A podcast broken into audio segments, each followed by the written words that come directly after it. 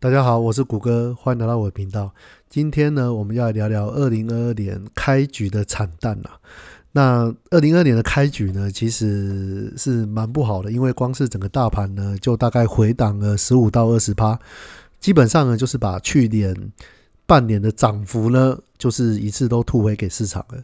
那如果这个时候呢，如果你的资金没有做好控管，你有开杠杆的话呢，那我相信你的损失会相当的严重。那既然美国现在的经济数据一路看好的话，那为什么还会有这样子的一个状况呢？这就是费的从去年开始呢，他的态度呢就转为鹰派，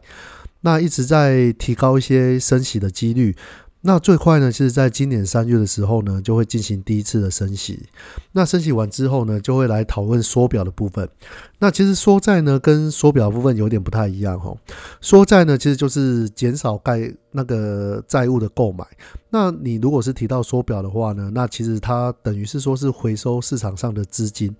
所以整个市场的资金它会变少，不过以现在费的做法呢，它应该是比较倾向于说，就是当这些债券到期之后呢，便不再继续的购买。那我们称这个也算是缩表的一种啦。那因为这样子的原因呢，就造成现在的股市呢有一个大幅度的下杀。所以呢，你今天如果是持有大盘的话，基本上应该会受到十五趴到二十趴的亏损。那你如果又在科技股的布局呢是你的重心的话，那你的亏损可能又会比较大。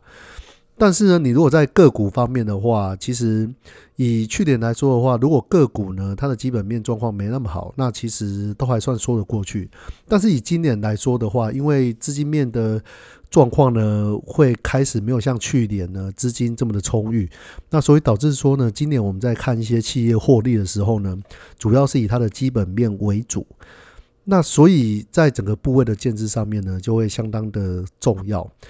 那既然我们看到美国目前的整体经济状况其实还不错，那其实如果美国的经济状况不好的话，费的也不会采取这么强烈的措施啦。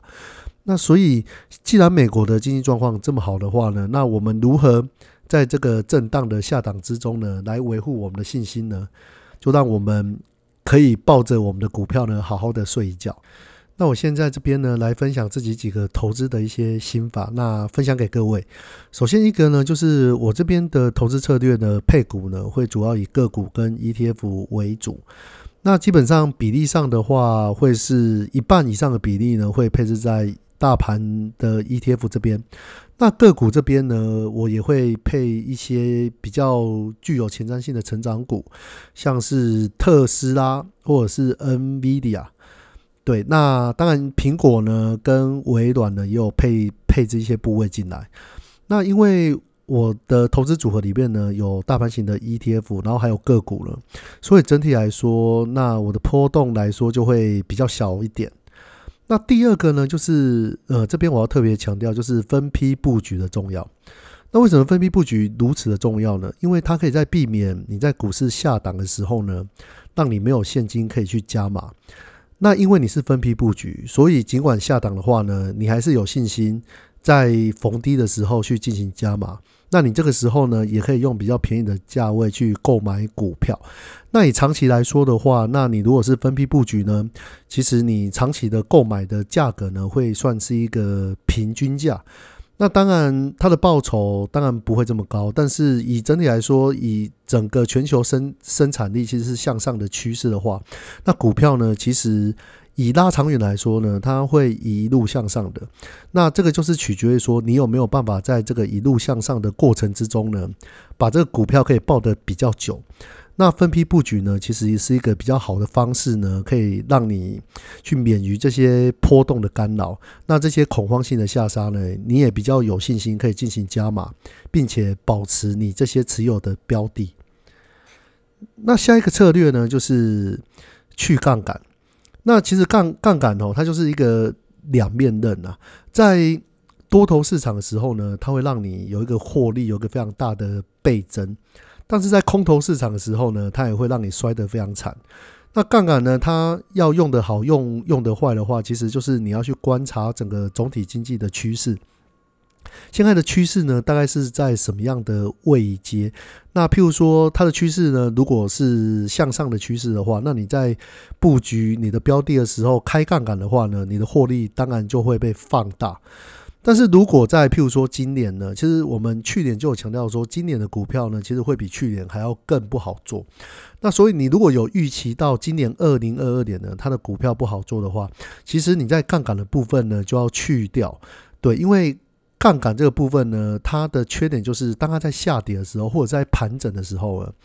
其实你是会亏的。对，就连你在盘整的时候呢，其实以短中长，嗯呃，短中期来说的话，其实它是会侵蚀到你的部位的。但是如果亏损的话呢，你的部位就会更惨。所以呢，如果当局势并不是这么的明确的时候，或者是它的风险有增加的时候，其实去杠杆这个动作的时候呢，就是会让你的亏损呢可以不要这么这么的大。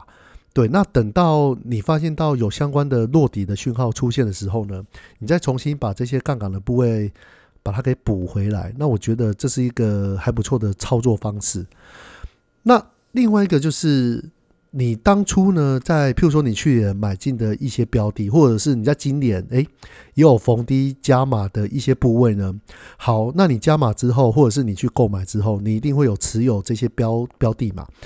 那你目前呢，在持有这些标的的时候呢，你当初买进它的理由是否有改变？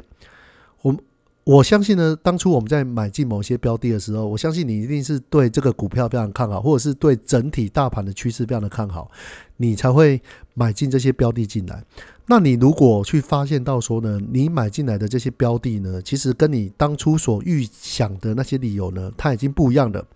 或者是因为总金的情势呢，它可能有一些变化，导致呢你不要再持有这些标的了。那其实呢，你就要顺势的呢，把这些标的呢，慢慢的卖出。但是呢，你如果持有这些理由呢，其实跟你当初所想的理由呢，其实是一样的。就是说，尽管现在发生恐慌性的下杀，可是呢，你观察到一些整体的数据的话，其实目前的经济表现其实都还算是不错。那这个持有这个标的的理由呢，其实你就可以继续下去。对，所以你当发生一些重大事项的时候，你可以去。观察你当初呢看着这些数字或者是财财报的话，在这个标的的影影响上面呢，它是有一个大幅度的转换。那如果有改变的话，当跟你当初持有的理由不一样的话，其实你就可以进行开始出新的动作。那。最后一个我想分享的就是，我也觉得蛮重要的一点，但是其实要做到这件事情，其实也不是这么的容易啦。就是说，呃，不管是整个行情大好或是大坏的时候呢，其实你都要保有一定的现金。那为什么保有一定的现金这么的重要呢？因为其实市场呢是难以掌握了。我们如果去翻开过去呢升起前的历史的话呢，其实，在升起前呢跟升起后呢，它的胜率是不太一样的。你如果去看过去一些升息前的状况的话，其实它的胜率呢还是有高达一半以上。但是如果是升息后，譬如说前前三个月的话呢，其实它的胜率也也差不多是一是一半。对，所以说其实以升息这个状况来说的话，你在升息前呢，其实胜率相对来说它还是比较高的。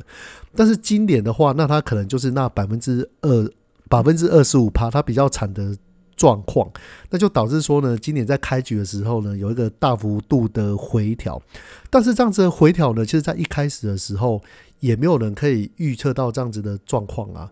所以，如果你在这个时候呢，有保有一些现金的话，那其实你如果看今年哦，它整体的趋势它还是向上的话，那当它猛的。个股或者是整个 ETF 的大盘呢，它来到一个相对便宜的价位的时候，你有现金的时候，是不是在这个时候你就可以顺势的去进行加加加码的动作？对，所以为什么会强调说为什么保有现金这么重要？因为当你在看好整个市场的时候，其实市场非常非常热的时候，往往有时候政府呢，它就会采取一些财政上的措施来压抑现在的。热度，或者是说像出现一些变种病毒这些突发性的状况的时候，当你的市场很热，你的指数一直在创新高的时候，可是当发生这些黑天鹅事件的时候呢，它的股票呢，它还是会有一定程度的下修。但是你如果保有现金的话，其实你就相对于来说，你的恐慌就比较不会这么大，你的信心就会比较充比较充足，因为你会想到说，当这些股票呢，它来到便宜的价位的时候呢，或者是它有些亏损的时候，但是这些股票呢，或者是整个大盘呢，是你看好的，你的现金呢，就可以在这个时候呢去进行加码。对，那所以呢，我觉得不管是整个市场呢，它是好。或者是不好的话呢，保有现金呢，其实是非常的重要的。那有非常多人其实有提到说，本多必胜。那本多必胜这个道理呢，其实白话的来说的话，就是说，当你的资金量非常的庞大的时候呢，其实你的胜率是非常高的。但是当你的资金少的时候呢，其实你也去可以去控制你资金的使用使用状那个使用状况。对你的资金少的话呢，你也可以帮你把既有的资金呢去做一个。分配，然后进行分批布局的一个动作。总之呢，就是不管在什么样的状况下呢，保有现金呢，都可以让你在这个恐慌性的下仓呢，让你游刃有余。那这边呢，就是我这边分享一个一个，你如果在像现在的，像现在从开局呢，呃，今年开局呢到。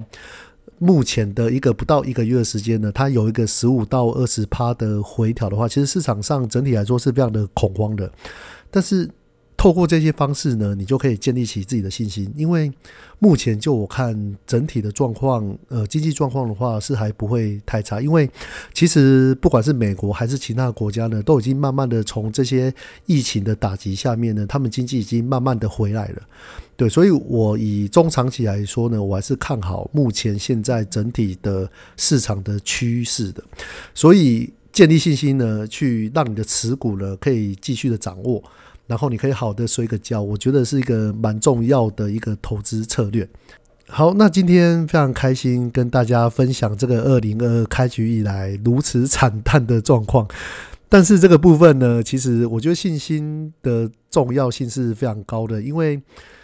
当你。握有的这些持股，如果是一些具有潜力或者是发展性非常好的股票的话，你在这个时候杀低，其实是一件非常可惜的事情。所以这个时候建立你自己的信心呢，然后让你的持股呢可以一直紧握着，我觉得这是相当重要的。那再过几天就要要农历年了，那在这边呢跟大家说一声新年快乐。那我们下次见喽，拜拜。